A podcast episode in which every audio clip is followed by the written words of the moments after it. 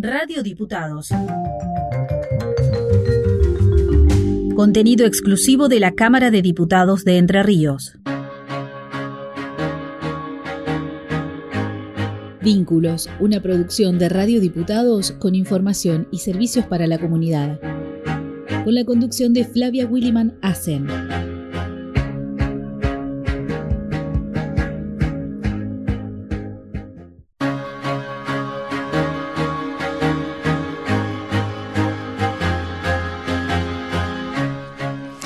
Bueno, buenos días, bienvenidos a Vínculos. Quien tiene la amabilidad de acompañarme, Alfredo Osman. Hola Alfredo. Hola, ¿cómo, estás? Muy bien. Y quien nos acompaña en la tarea de sonido, Franco Bravo. Hola Franco. Y en la tarea de postproducción, Matías Cerriquio. Y quien les habla, Flavia Willy Manassen. Bueno, Aquí estamos comenzando otro capítulo, Alfredo. Otro capítulo después de un receso. Exacto. De un receso legislativo que nos obligó a parar un poco, a poner pausa. Tal cual, tal cual. pero ahora ya estamos retomando, ya retomamos toda la programación habitual de la radio Exacto. y por supuesto de vínculos también. También, también nos toca nuevamente retomar. Hoy daremos espacio continuando con la temática del programa, a la educación. Sí. Algo de eso creo que vos hablaste ayer. Bueno, porque justamente se está tratando en la Cámara y se trató ayer en comisión el proyecto de ley para la formación en, educación inclusiva a todos los docentes de la provincia. Un proyecto muy interesante. Sí, muy interesante. Este, porque bueno, eso le da otra herramienta al docente para, para este, afrontar ciertas determinadas cosas que, bueno, ocurren en el aula, ¿no? Sí, desde el recinto, en el programa diario que hacemos de información general y, también con foco en la información legislativa, por supuesto, dialogamos con la directora de Educación Especial del CGE, del Consejo General de Educación, Belén eh, bueno, se me fue justo el, eh, apellido. Seguro que vos lo tenías por ahí. García Paz. Belén García Paz. así es. Con ella dialogábamos sobre eso y nos contaba, bueno, toda la, importancia que tendría este, este proyecto que se lleva adelante, que se apruebe, para que no quede librado, digamos, a cada institución o a cada docente que se preocupa este, llevar adelante esta perspectiva inclusiva en la educación, ¿no? Que, y además, bueno, dialogamos sobre otras cosas también, sobre el rol que tenemos todos en esta sociedad de poder hacer más inclusiva, para que la redundancia, la sociedad para las personas con discapacidad. Y, bueno, y la diferencia, también hablamos de la diferencia entre inclusión e integración. Integración es como obligar a la persona con discapacidad a, bueno, a pesar de, sus limitaciones, claro, este, desenvolverse en una sociedad que no está preparada para esa persona. En cambio, la inclusión es que nosotros cambiemos y hagamos los cambios necesarios para que facilitar la vida, básicamente. Seguro, y aparte también tiene que ver con generaciones, ¿no? Porque creo que las generaciones de los chicos hoy, la, eh, o sea, la tienen más fácil que nosotros que venimos con, de otra generación, que nos ha sido más difícil incorporar eh, cosas, digamos, cotidianas.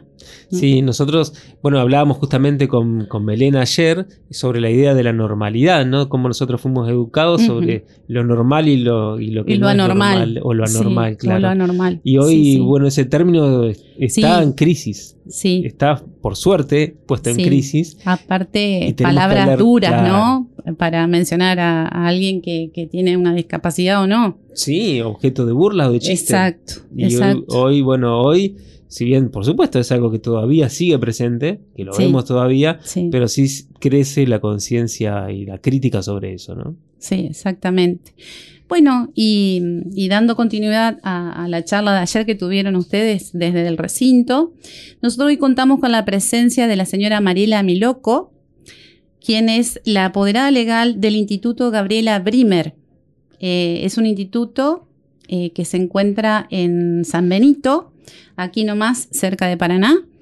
Y mm, bueno, eh, ellos tienen justamente como prioridad la inclusión, ¿no? Bueno, bienvenida Mariela a nuestro programa, ¿cómo estás? Hola Flavia, ¿cómo estás? Hola Alfredo. Hola, ¿cómo estás? Eh, bien, eh, muchísimas gracias por la invitación. Bueno, los agradecidos somos nosotros que, que estés hoy acá con nosotros, ¿no? Que que nos des tu parecer desde la institución. Bueno, em, estuve leyendo sobre el proyecto que fue presentado, que todavía está tratado. El que se trató hoy en comisión. El que se trató hoy en comisión, en realidad, eh, eh, desde mi opinión muy personal, digamos, desde la experiencia que he, podido tener en cuanto a la educación de mi hijo, en primer lugar, que tiene 16 años y que tiene una discapacidad, y que a raíz de eso, digamos, nosotros como familia decidimos fundar la escuela. Eh, la escuela eh, es una escuela totalmente inclusiva, pero es una escuela común. Y yo leo el, proyecto que están tratando y eh, a mi parecer es como que primero se debería como tratar el diseño curricular que tiene la provincia de Entre Ríos. Eh, no digo que no sea conjuntamente con la capacitación docente, o sea, o que sea posterior o que sea anterior, sino que justamente vayan de la mano, porque capacitar al docente en discapacidad o en inclusión, que en, este caso ya la palabra inclusión eh, a nivel mundial, digamos, desde ya desde el UNICEF, eh, ya se, está transformando en diversidad. ¿Por qué? Porque eh, hoy un niño que tiene una situación emocional eh, es un niño que entra dentro de la diversidad y no tiene ninguna discapacidad. Claro. Pero es una diversidad a atender y a atender dentro del ámbito educativo, dentro del aula.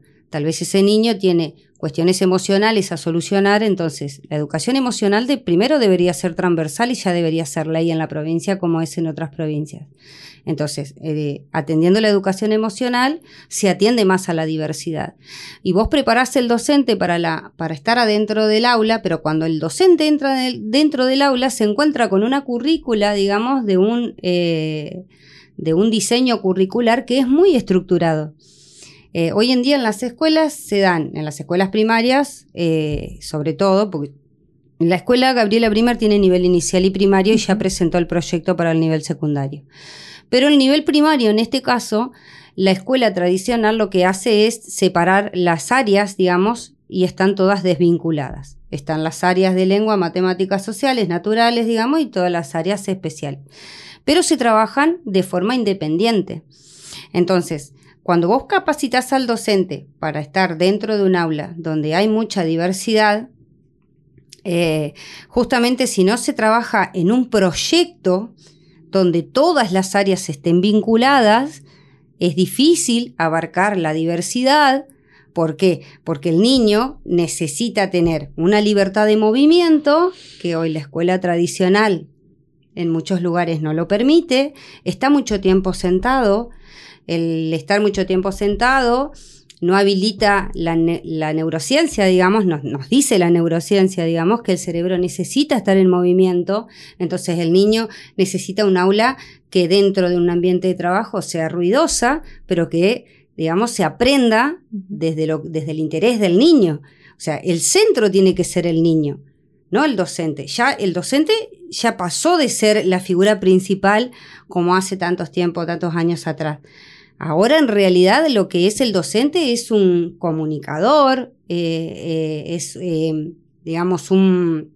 Es una herramienta, una herramienta un interlocutor entre lo que el niño necesita aprender y, digamos, lo que, lo, un facilitador del conocimiento de lo que el niño necesita aprender. Entonces, hay que tener más voz tienen que darle más voz al niño, que es como trabajamos nosotros. Nosotros vamos a abrir un proyecto y preguntamos sobre qué quieren aprender. Y después vamos al contenido y después vamos al diseño curricular y vemos qué contenido hay que trabajar para ese grado.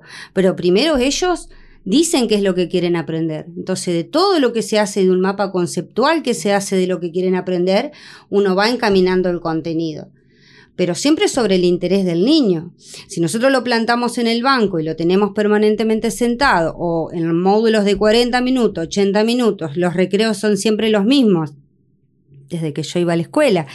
El recreo más largo es el, del medio. Después tenés recreos de cinco minutos. O sea, el cerebro necesita distenderse y el aula no puede ser únicamente dentro de cuatro paredes con los bancos. El aula tiene que ser abajo de un árbol, el aula tiene que ser afuera, tiene que ser un espacio de lectura, tiene que ser un espacio para hacer para crear otros conocimientos. Bueno, eh, tajante, ¿no? Sí, sí. Nos ha dejado. Nos dejó pensando calladitos, sí, muchas sí, cosas. Tal cual. Yo cuento meramente lo que se hace en nuestra escuela y veo la diferencia de los alumnos que vienen de otras escuelas a la nuestra, donde piden permiso para todo. Claro. Mm. ¿Cómo, ¿Dónde cómo es en la escuela de ustedes? En la escuela de nos- nosotros la escuela ya la fundamos desde el 2017, en primero fue jardín común, un jardín maternal, Sí. Mientras yo hacía todos los trámites para que sea escuela. En el 2019 fue declarada UENI 256 por el Consejo de Educación y en el 2020 fue eh, reconocida la primaria como unidad educativa, eh, como escuela primaria número 262. Nosotros empezamos en el 2020 con primero y segundo grado de primaria y tuvimos una semana de clases y se declaró la pandemia Claro. Hicimos todo virtual. Tenemos una, una mm, plataforma de Zoom y todas las clases las dimos virtuales, in- incluso yoga y educación física. Todo se planificaba por proyecto y se iba desarrollando. Somos conscientes de que los niños fueron afectados por la pandemia, lo vemos hoy en las aulas, digamos. Hay muchos chicos que pudieron conectarse y estuvieron, y hay, hay otros chicos de papás de policías o de actividades que eh, quedaban con los abuelos y los abuelos no podían o no sabían cómo conectarse. Y bueno, esos chicos fueron los que más sufrieron las consecuencias. Pero la escuela siempre, en su parte edilicia, siempre se creó desde la neuroeducación. Nosotros tenemos ventanales muy grandes de 2 metros por 2,40, puertas, balcones, donde la luz natural es lo que fluye. Eh, es muy poca la luz artificial que se usa, eh, son ambientes muy ventilados y eh, la parte de atrás tiene dos moras enormes, a los cuales alrededor de las moras hemos hecho bancos y ellos eh, ocupan ese lugar de espacio verde, digamos, para, eh, para aula para trabajar en cosas de educación tecnológica, cortan con un serrucho, aprenden a manejar una sierra circular con el profesor. Yo tengo hasta cuarto grado únicamente. Hasta el año, año a año se va inaugurando un aula y se va inaugurando el año siguiente de Claro. primaria. Los bancos ya cuando compramos nosotros el mobiliario, digamos, para la primaria, ya los compramos con bancos que tienen la parte de, de arriba que son pizarras.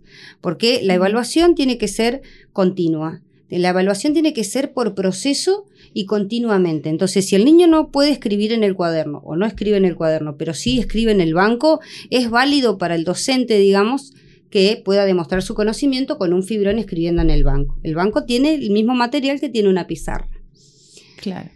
Claro, porque también están las limitaciones de los niños. Hay, hay chicos que no quieren escribir en el cuaderno, otros que escriben, obviamente, eh, ha pasado en las escuelas comunes, donde escriben en los bancos y no en el papel. Exactamente. En las Entonces- escuelas comunes, este, hasta cuando yo me enteré, digamos, supe, eh, en el banco común no se puede escribir. No, no te. Después te lo hacen borrar. Digamos. Bueno, esto tienen, ellos tienen un fibrón, un marcador con un, con un borrador, digamos, de pizarra, en lo cual pueden hacer operaciones matemáticas y después borrarlas. Si se equivocan, ellos saben dónde está el error. O sea, en la educación hay que validar mucho el error. Cuestión que hace un tiempo, digamos, desde hace un tiempo atrás, digamos, el, el error siempre se penalizaba. Claro. Bueno, el, el error es una forma de aprendizaje. Claro. El niño debe equivocarse. Yo ayer hice una publicación en una de las redes sociales de un proyecto de cuarto que estamos iniciando, que cuando yo fui al aula y con la docente le preguntamos qué era lo que querían aprender, ellos quieren aprender sobre los países del mundo, sobre los países del mundo. Entonces, bueno, nosotros los fuimos guiando para que eligieran países del mundo de- desarrollados y subdesarrollados. ¿Para qué? Para orientar, porque los temas eran muchos, eran los países, era el cerebro, eran los ambientes, era la naturaleza. Entonces, bueno, después se vota y sale un tema. Del tema, digamos, entonces elegimos países desarrollados y subdesarrollados. Con las enciclopedias ellos buscaron información.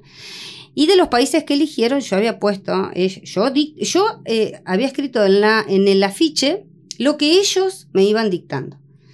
Entonces ellos me dictaron uno de los países que no entraba dentro del continente europeo, que era del continente de Oceanía.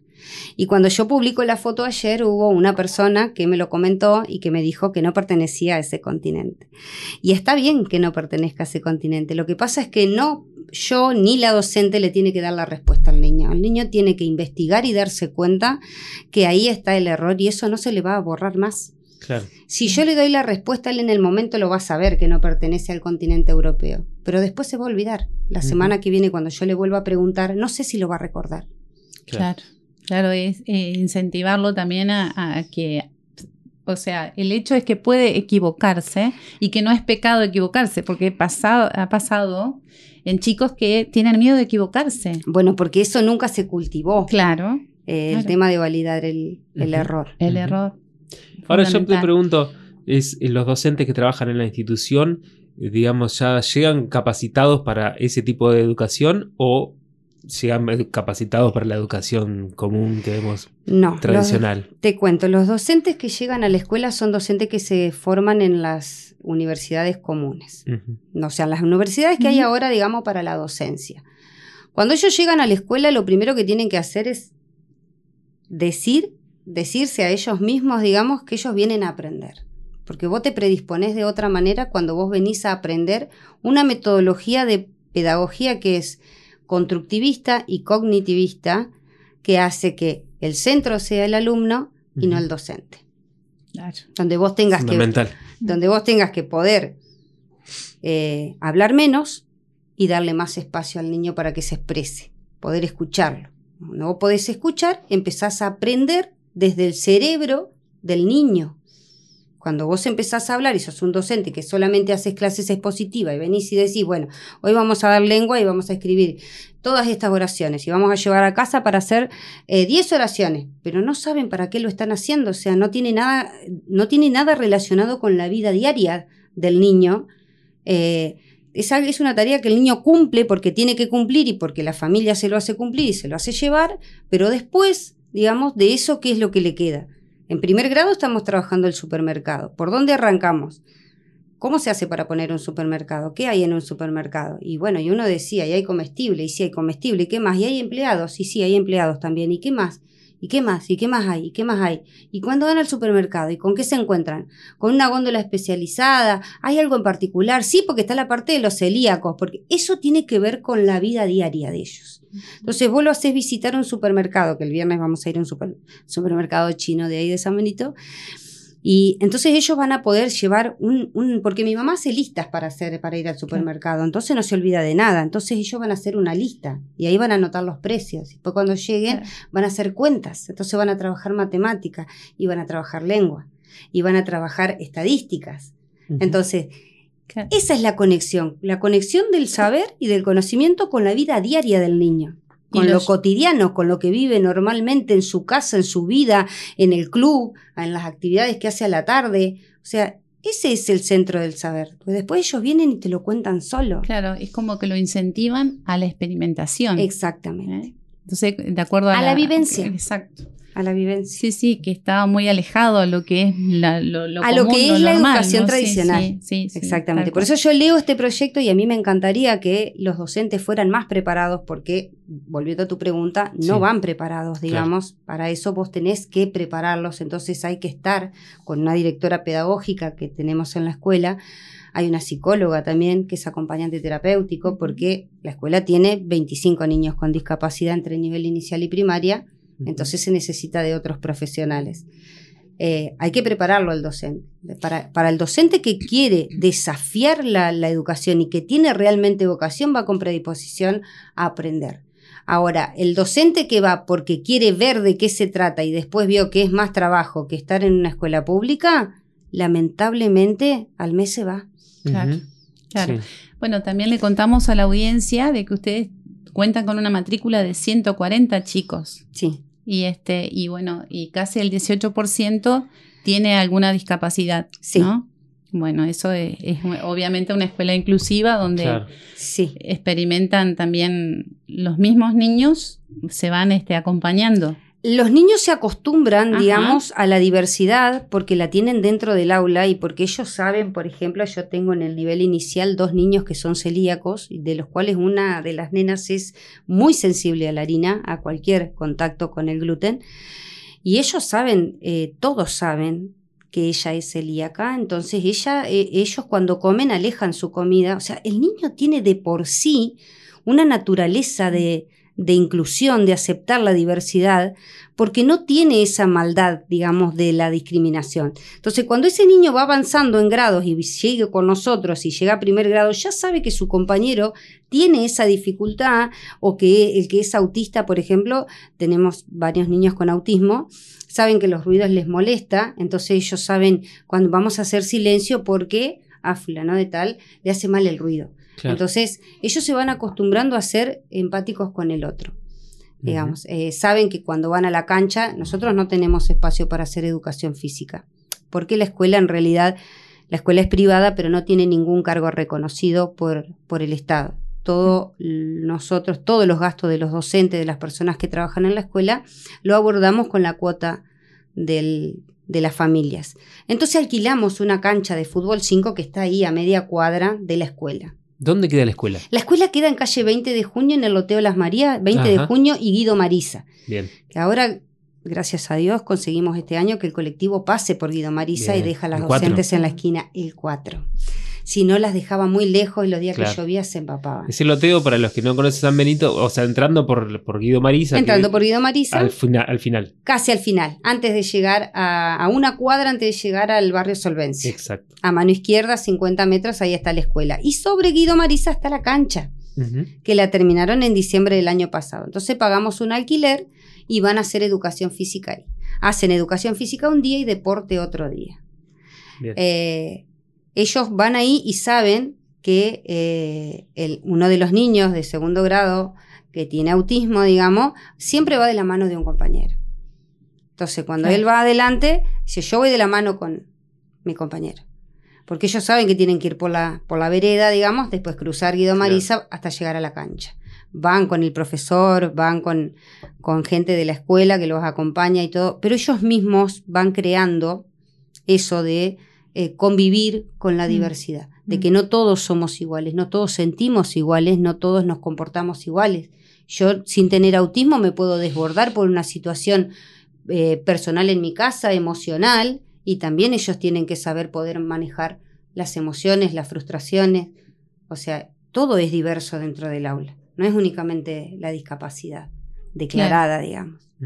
Y el horario, el horario que concurren los chicos es, eh, tienen un horario. La escuela, se, eh, la escuela se abre 6 menos cuarto de la mañana, 7 eh, menos cuarto de la mañana. 6.45 ya están las ordenanzas, digamos. Ahí entran los primeros niños de primaria o de jardín que necesitan los papás dejarlo antes de ir a trabajar. Y a partir de agosto pensábamos en abrir el maternal y que quede abierta la escuela hasta las 18 horas en este momento no tenemos alumnos a la tarde, pero está abierta hasta las 14 horas. O sea que los papás que trabajan en administración pública, y tengo papás que trabajan en Paraná, eh, van a retirarlos a las, a las 13, 13.30. La escuela trabaja, siempre trabajó hasta las 13 horas. De lunes a jueves los chicos entran 7.30, 7.40, 7.45 ya se hizo la bandera y están hasta las 13 horas de lunes a jueves. Los viernes es el único día que se van a las 12.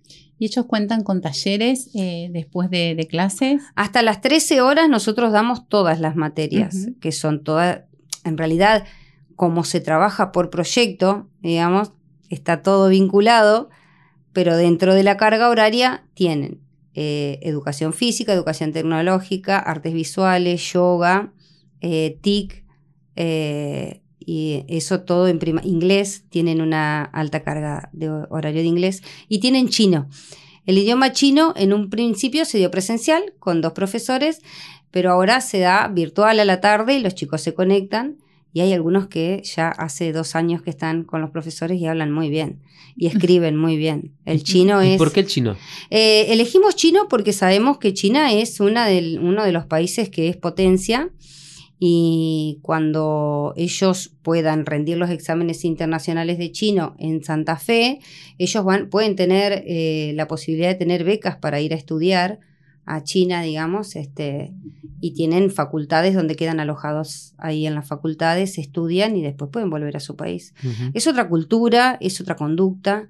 Eh, o sea, aprenden mucho con el chino, digamos, no solamente el idioma, sino que hoy vos vas al supermercado y algo que compres de bazar está en chino. Y el viernes van a ir a un supermercado chino. Eh, eh, el viernes vamos a ir a un supermercado chino. Sí, por algo es chino, ¿no? O sea, Eh, se estudia chino. Sí. Sí, sí. Bueno, Mariela, y lo que nos gustaría que nos contaras, eh, ¿qué es la neuroeducación? La neuroeducación es eh, el cerebro, el estudio del cerebro puesto a disposición de la educación.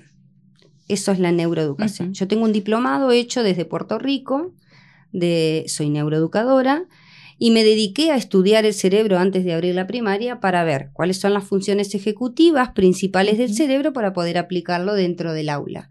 A- la neuroeducación nos invita al movimiento constante, justamente, a que los ambientes sean iluminados con luz natural, a que si hay una fuente de agua dentro del aula es lo ideal porque el ruido del caer del agua es lo que transmite al cerebro una tranquilidad. Eh, o sea, muchas cosas las aprendí desde el diplomado de neuroeducación y muchas cosas se aplican en la escuela. Se van aplicando, digamos, eh, en base a eso, cosas sencillas que se hacen, Sí. digamos, pero que al cerebro le hacen sumamente bien. Como por ejemplo, que la docente no tenga estructurado los recreos.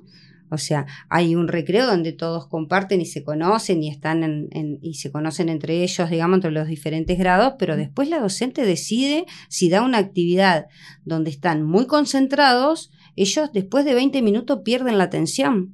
Cualquiera pierde la atención después de 20 minutos. Necesitan salir 5 minutos al patio con un libro, a contar qué es lo que hicieron el día anterior, a charlar con la docente, a subirse al árbol, a hacer cualquier actividad. Pero son cinco minutos que el cerebro se despeja y cuando vuelve al aula nuevamente, vuelve renovado para volver a encarar otra actividad. Entonces, es- en eso no hay tim en, en la escuela no hay timbres, no hay timbres, no hay campanas, no, nada Mm. de eso. digamos. Claro, entonces, Cada docente tiene la autonomía de decir, estuvimos trabajando 25, 30 minutos, vamos al patio. 5 minutos, los cuentan con el celular y a los 5 minutos entramos nuevamente al aula. Claro, Bueno, ¿cómo, cómo eh, adecuamos la educación para que al cerebro, el cerebro esté eh, en concentración Claro. permanente, ¿no? Claro, exactamente. Eh, Entonces, bueno, todo lo que se dé esos lo, lo momentos absorba, digamos, el, el niño. Exactamente, dándole esos que- momentos de libertad, digamos, donde Ah. el cerebro se distiende y hace otra cosa. Eh, por eso justamente estamos tratando de hacer un vivero para que Ah. ellos tengan en ese momento de salir fuera del aula, puedan ir al vivero y puedan estar con- en contacto con las plantas, digamos, y bueno, eso es sumamente importante. Tener plantas adentro de las aulas, todas esas cosas. Mirá plantas. Sí, Bueno, Nunca vi planta- planta dentro, dentro de un Tener aula. plantas adentro del aula es el descanso mental natural. Claro, ¿cómo, cómo no se le ocurrió antes a nadie? Eh, mm, no. Claro, Sí. ustedes planificaron la parte edilicia también Sí. Para, que, Claro. para que sea adecuada a, a- a la que los chicos puedan desarrollar la creatividad. Exactamente. Porque yo siempre digo, cuando los chicos entran en escolaridad, pierden la creatividad. Porque por la, la forma, digamos, estructurada. Sí, el niño de- de, jardín Mm. es muy creativo Sí. porque es muy libre, pero después cuando pasa a la primaria parece que eso se le cortó, parece que dejó de ser niño. En realidad son niños siempre, Ujú. hasta los grados más altos. Las, eh, la- los bancos están hechos eh, de una manera, eh, eh, digamos, de una manera particular para poder trabajar en círculo. O sea, el trabajo en equipo es fundamental. Hoy en cualquier empresa el trabajo en equipo Sí. es fundamental. Si vos no lo cultivás desde muy chiquito el trabajo en equipo, los desafíos que ellos van a tener cuando lleguen a ser más grandes, digamos, van a ser muy diferentes a lo que da la escuela tradicional hoy. Bueno, Mariela, el tiempo en radio es tirano y ya se nos pasó Sí. el tiempo.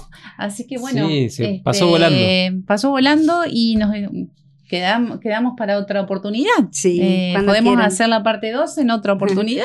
Cuando quieran. Me Sí, gusta mucho, mucho- venir a contar lo que se hablar. hace en la escuela y, y la, todo lo que lo último que ha salido en educación. Sí, la verdad que es muy interesante lo que nos has contado y este y bueno, este mucho éxito y que puedas este bueno, iniciar la parte secundaria, ¿no? Sí, eh, ojalá podamos, ojalá podamos tener en algún momento algún cargo reconocido que nos alivie y podamos seguir adelante, digamos, con la estructura edilicia. Muchas gracias por Muchas venir. gracias. Muchas, gracias, a ustedes por la invitación. No, a vos. Estás escuchando Vínculos, Educación, Salud, Cultura, Historia y Deporte con las voces de las y los especialistas.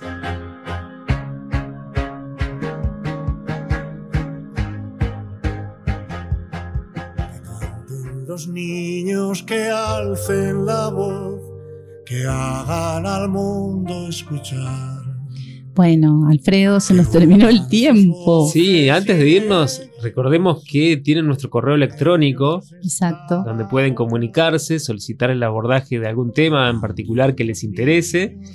Por supuesto, dentro de los temas de este ciclo, De ¿no? este ciclo, sí. Escriban a vínculos radio hcder arroba gmail.com. Lo digo de nuevo, vínculos radio hcdr arroba gmail.com.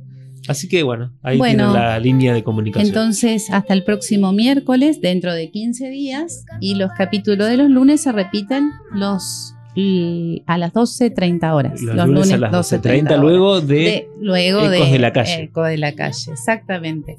Bueno, hasta pronto. Yo canto para los que no tienen pan. Yo canto para que respeten mundo sea feliz. Yo canto para no escuchar el cañón. Que canten los niños que alcen la voz, que hagan al mundo escuchar.